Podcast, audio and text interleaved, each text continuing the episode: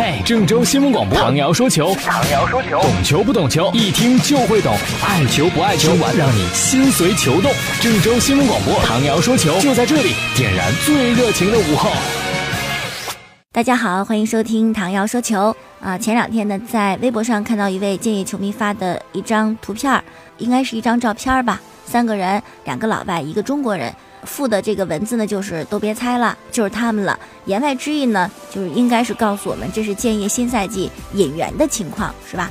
那有一个认识是建业之前公布的新赛季的首位签约外援，来自叙利亚的国脚萨利赫。还有一位是谁呢？哎，今天知道了，来自武汉卓尔，叫做柯昭，他的这个合同呢是去年底就到期了，等于是自由身转会，甚至还有武汉的媒体说，在上赛季赛季中段已经跟建业草签了合同。他呢是八九年出生的左后卫，根据这个历史情况来看呢，能力也算有吧，可是好像有一毛病。这个毛病呢，可大可小。什么呢？就是脾气不好啊，容易得牌儿，甚至是红牌儿，还有过被多次禁赛的经历啊。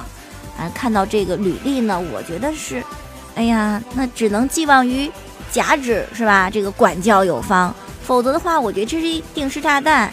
行，就算能力不错，踢得很好，但踢了两场禁赛八场，你这就不划算了呀。而且我这也不是信口开河的胡说。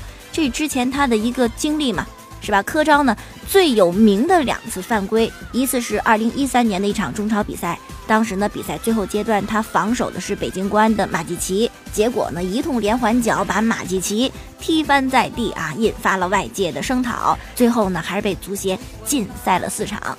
还有一个特别有名的犯规是一六年的中甲第六轮比赛。当时呢，对阵新疆队，这科昭呢就故意踢倒了新疆队的一位球员，动作超凶悍。不明白的话，还以为改了武打替身呢。因为实在是太过恶劣，所以这个动作呢后来被足协禁赛了八场。但是呢，怎么说这可能也算是建业球员了，我就嘴下留情是吧？不说那么多，毕竟怎么讲呢？过去的东西，过去的东西它就过去了是吧？只能代表过往。不能代表现在和将来，也许未来科昭很好，很好的控制了自己的脾气，很好的帮助了河南建业队。你这会儿说那么多不好干嘛呢？是吧？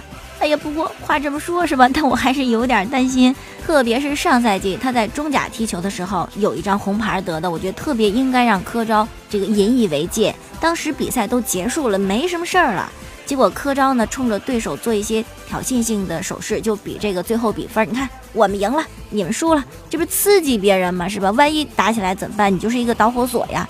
裁判就提醒科昭说：“你别这样了，你赢就赢了，你偷着乐就行了，你刺激别人干什么呢？”就柯昭不听啊，还对着裁判喋喋不休。结果裁判一生气，又出一张黄牌，第二张黄牌，然后呢，红牌停赛。所以我觉得我们对你充满信心，但本人也应该意识到有些。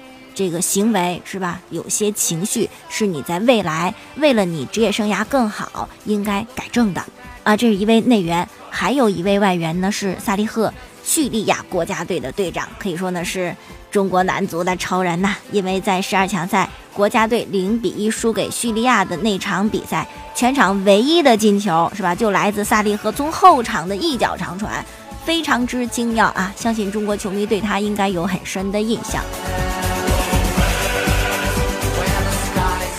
好了，继续说其他的消息。前两天呢，不是有个消息吗？说姚明可能会出任篮协主席呀，甚至兼任这个国家男篮的主教练呢。这事儿到底是真是假呢？消息出来之后，篮管中心的张雄，包括姚明本人都没有给意见。那前两天的新华社有个评论，就认为姚明是很出色，是吧？但是吧，担任篮协主席还是有些问题的。首先就是你太年轻，没资历，经验尚浅。再者就是你上海男篮俱乐部这老板的身份是吧？这个有点相冲突，所以说这姚明到底合适不合适呢？该不该支持呢？哎，结果昨天国家体育总局的新闻发言人，在接受人民日报采访时就说了一句话啊，力挺姚明掌舵。他说什么呢？说优秀运动员可当领导，这是一个特别明显的表态。而且其实我觉得底下可能支持姚明的也特别多。说实在的，也没谁更合适啊。而且人家姚明人缘也好，你像苏群就公开表示支持姚明，当篮协主席也支持，是当国家队主教练也支持。反正我觉得目前的情况来看，姚明可以不叫姚明，叫姚春天啊，因为给人的感觉就是姚明一执掌中国篮协，中国篮球的春天就到了，是吧？好了，再说两个事儿，这两个事儿呢都是定的事儿啊，一个就是世界杯。确确定定要扩军到四十八支球队，你再反对是吧？哪怕都是专家反对也没有用啊！为什么呢？因为你专家和金钱相比，谁更有力量？当然是金钱啊！莎士比亚《雅典的泰门》就说到金钱嘛，是吧？黑的变白的，活的变死的啊！金钱的力量是多么大呀！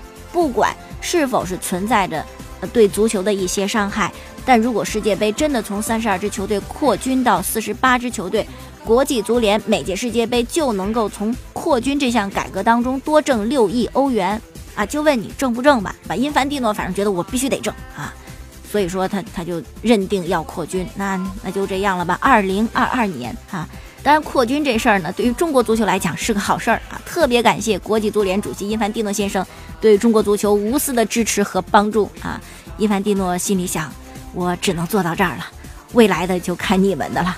还有个事儿呢，也定了啊，就是这个非法国际足联的年终的颁奖，马卡报的消息说是非法年度最佳球员得主已经提前泄露，属于 C 罗这位葡萄牙的国际巨星啊，一六年呢拿到了欧冠的冠军奖杯，拿到了欧洲杯的冠军啊，当然有人会说。C 罗都是躺着获得的荣誉，但是荣誉就是荣誉啊！你别掰扯那些东西，为什么呢？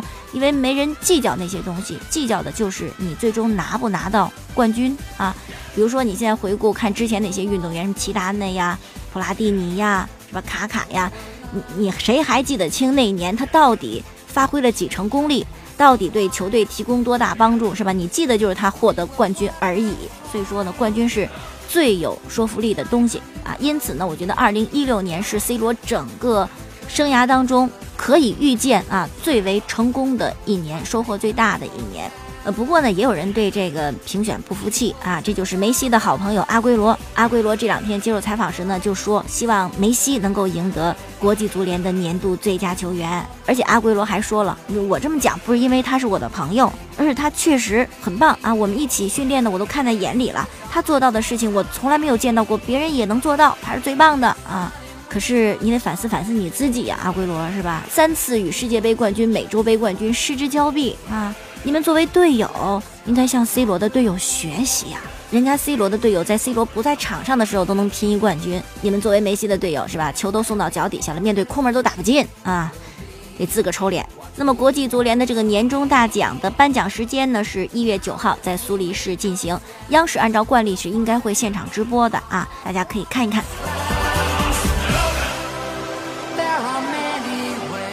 继续来说啊，今天凌晨呢有一场西班牙的联赛，是巴萨对阵比利亚雷亚尔啊，黄色潜水艇这个球队呢今年防守是做得非常好的，最终呢两队比分是一比一战平，而且是比利亚雷亚尔先进球九十分钟，巴萨才凭借梅西的任意球扳平了比分。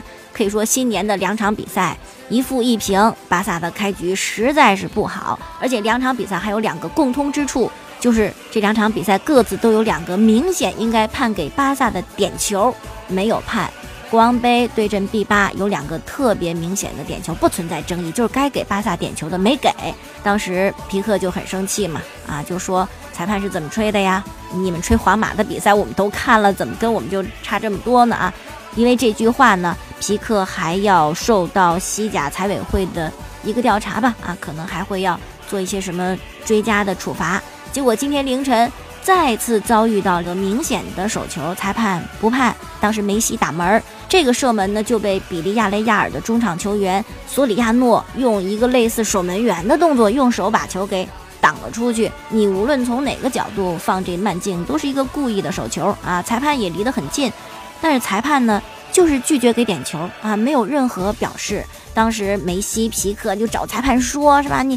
真的是点球啊！可是无功而返，我就不给你。后来呢，西甲一位裁判专家安杜哈尔在做客马卡电台的节目时就表示说：“这这个多明显的点球啊！”但是没有用。虽然呢，在九十分钟梅西扳平的那个任意球踢得相当之完美，完美死角，可是，可是就没什么可是了，是吧？因为比赛也就那么结束了。比赛结束之后呢，巴萨很多球员都非常的不满意，非常不满意，很愤怒的还是皮克，他呢就走到了看台边上，手指包厢那个位置，那地方坐的就是西甲的主席特瓦斯，皮克就手指特瓦斯说了一句话：“你看到了吗？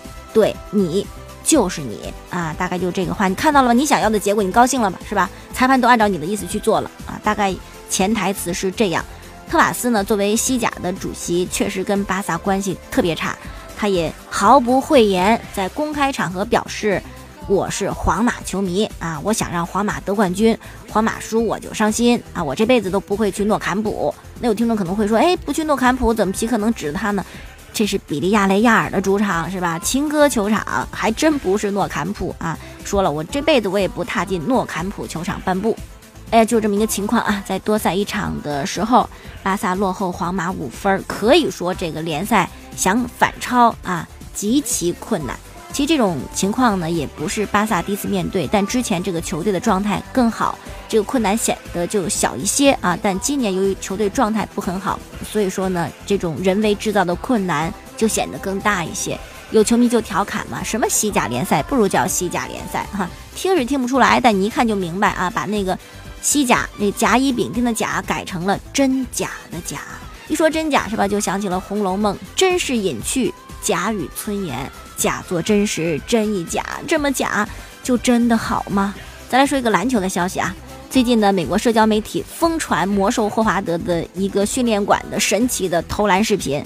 当时呢，霍华德站在球场的另外一端，背对着另一端的篮筐，向后抛投篮球，结果篮球准确的落入篮筐，唰一下就进去了，特别的神哈，看起来是挺令人感到。激动的啊，怎么能这样投篮呢？这么棒！可是了解霍华德的球迷就说：“算了吧，有什么用，是吧？正儿八经你比赛的时候，你天天罚球，天天罚球，你罚不进去，你这会儿扔进去整这个有什么用呢？”还有一位上海球迷就揭露真相，说什么呀？别看这个，是吧？让我扔几百个，我也能蒙进去一个。哈，霍华德，如果你知道中国球迷这样评价你，哎呀，求下你的心理阴影面积呀！好了，今天就说到这儿吧。啊，收听往日节目的回放呢，可以登录蜻蜓手机客户端，搜索“唐瑶”两个字，也可以在 FM 九十八点六郑州新闻广播每天晚上八点五十分收听本档节目。明天我们再见。